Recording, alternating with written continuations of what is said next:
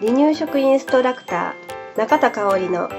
心が幸せになる和の離乳食教室。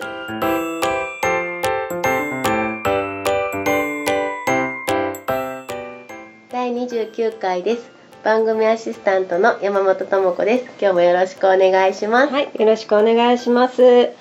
ー、っと今日のテーマなんですけれど、はい、赤ちゃんが濃いね、うん、食べ物の味を知ってしまって薄味を食べなくなるっていうこと、そういう経験があありますね。ありますよね、ね、やっぱ親戚集まったりするとね、うんうんうん、おじさんとかがこれ食べさせ食べたり後で気づくみたいな、ね、そうそうそう。食べちゃったんだっていうことがね、あったりしますよね、あの食べ物の中でご飯だけじゃなくてもお菓子とかね、うん、うん、ありますよね。ね。で濃い味を赤ちゃん知ってしまったら、今まで食べていた、うん、えー、まあね、薄い味の離乳食食べなくなってしまう、うん。そんな時どうしたらいいのかなっていうことをお話しします。はい、はい、はい、濃い味を知ったけど食べさせたくない時どんなメニューにしたらいいですか？はいそうですね、えー、まずだしを使った離乳食にしてください、はい、ね、もうすでにだしを使った離乳食食べさせていたらそのまま続けてあげてください、うん、うん、えー、濃い味に慣れたとしても薄味に戻してあげる、うん、あの今まで通りにしてあげるっていうのが大事かなと思います、えー、もしかしたら食べないんじゃないかなって、うん、思うかもしれませんけれどそれは大丈夫、うん、うん。あのただ単にね調味料を減らすっていうわけではなくてね、うん、だしの美味しさと、うん、えー、素材の美味しさをやっぱり赤ちゃんには、うん、うん、食べさせてほしいかなと思いますね。はい、でだしの紹介なんですけれど私はかつお昆布だしをおすすめしています。他にはね煮干しのお出汁だったり、えー、昆布と鶏のささみでささみのお出汁もできます、うん、これもとても美味しいのでぜひ作ってみてください、はい、はい、出汁のことについてはね8回目9回目でお話ししてますのでぜひ聞いてみてください。はい。だしの他にポイントってありますか？はいそうですね。だしのほ他にはポイントが2つあります1つ目が薄味を徹底する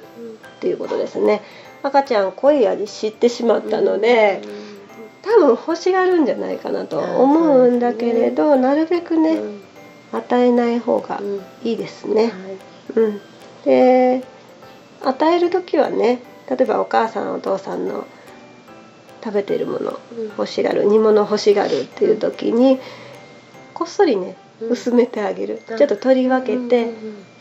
こっそりと湯冷ましとか、うん、昆布だしかつお昆布だしで薄めてあげる、見えないところでしてあげる、っていうことをしてもいいかなと思います。はい。でね我が家では欲しがる時はそういう方法でね、はい、対応していました。はい、でねあの赤ちゃんに食べさせたくない食べ物ってありますよね。うん。うん、お菓子とか？そうそう、チョコとか。そうそうそうそうそうそう。あとうん。お菓子以外にも、キムチとか、うんちょっと刺激的 なものを赤ちゃんも興味親がね美味しそうに食べてるとやっぱり興味持ってしまうのでそれであの赤ちゃんの機嫌がもし悪くなるんであれば、赤ちゃんに見えないところで食べる工夫っていうのも必要かなと思います。あの私よくないけれど、自分の体に良くないんやけれど、チョコレート子供が寝てから食べるとか、今もしてるんですね。うんあれが隠れてね。隠れてね。あの一人でねこっそりね夜な夜な食べてます。この間あのそう。あの夜な夜なあれは夜な夜なじゃなかった。子供たちがテレビを見てる間にこっそりと、チョコレートを食べてたんです、うん。うん、で私の失敗やけれど、うん、包み紙を机の上にポイって置いたままにしてたら、うん、息子がやってきて「お母さんこれ何?」って言うからえ辛いやつ 嘘を言ったらねさすがに6年生にはね。通用しなかったね嘘やどこにあんの？って言って言われて、うん、失敗しましたけれど。そんなことまだねいまだに子供が小学生になっても、まああのそうそう自分が食べたいけれど食べ子供たちには食べさせたくない時は、うん、こっそり食べてます。はい、あもちろんね子供たちと食べる時もあるんですよ。そこはねあの私のルール我が家のルールでしています。はい。でちょっと脱線しちゃいましたけれど、もう一つのポイントですね。この機会にね大人も薄味にしてみましょうということですね。うん、でお菓子やったらね今言ったように隠れて食べることができるんだけれど、家族と一緒に食べるご飯っていうのは隠れて食べることができないんですね。ね。うん、うん、だから、えー、食事はちょっと難しい部分があるかもしれない。うん、ってことは親も薄味にしていくっていうのがいいのかな、ですね。体にもいいしね。うちはあのかおりさんのだしを知ってから、すごく薄味になって、みんなもよく食べています、うん。そうなんか最初はね、うわ薄って思うかもしれないんだけれど、そのだしの味と素材の味を大人も知ったら、もうそれ以外考えられなくなっちゃうよね、体が。ね、そう、うん。ですごいなんか本当にこの人参美味しいとか、うん、あの素材のことを言うようになって、うん、全体の美味しいじゃなくなってきた感じがする、うん、すごいすごい。うちの、うちのね父親もね、やっぱりずっと外でね、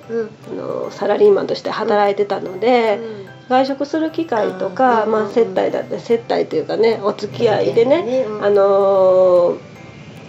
外食する機会があったので、あの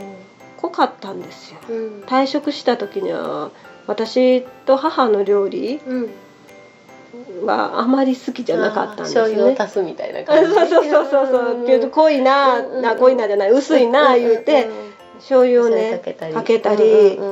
してたんですよ。それが今ではもう私に影響されて、すっごい父の作る料理も薄味になってきてます。でたまにねお惣菜なんか買ってきて食べると、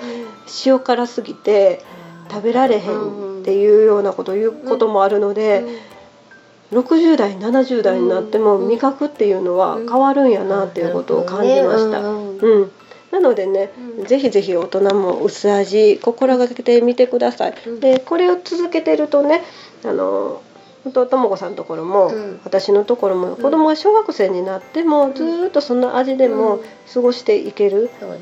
ん。ですね。うん、でで外食で濃い味を知るっていうのも一つの勉強だし、うん。あの勉強というか経験だしね、うん。だからそれも人生経験としていいことなので、うん。あのお家では薄味外行った時は濃い味も知ってみるっていうことをしてみてもいいのかなと思います。うんうんだから今回のポイントは3つですね、うんはい、だしを使った離乳食にする、うん、それと薄味を徹底する、うん、で大人も薄味にしましょう。この3つ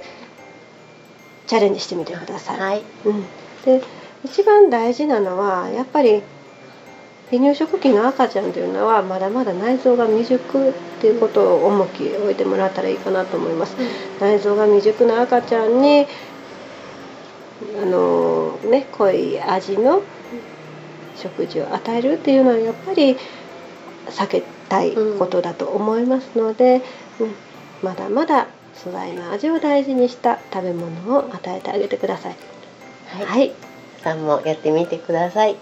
はい、今日もありがとうございました、はい、ありがとうございました。離乳食インストラクター協会では離乳食の基本と和の離乳食の美味しさを学べる離乳食インストラクター協会2級1級講座を東京、名古屋、兵庫を中心に行っております。2017年2月から2級通信講座が始まります。ご興味のある方は離乳食インストラクター協会2級通信講座で検索してくださいね。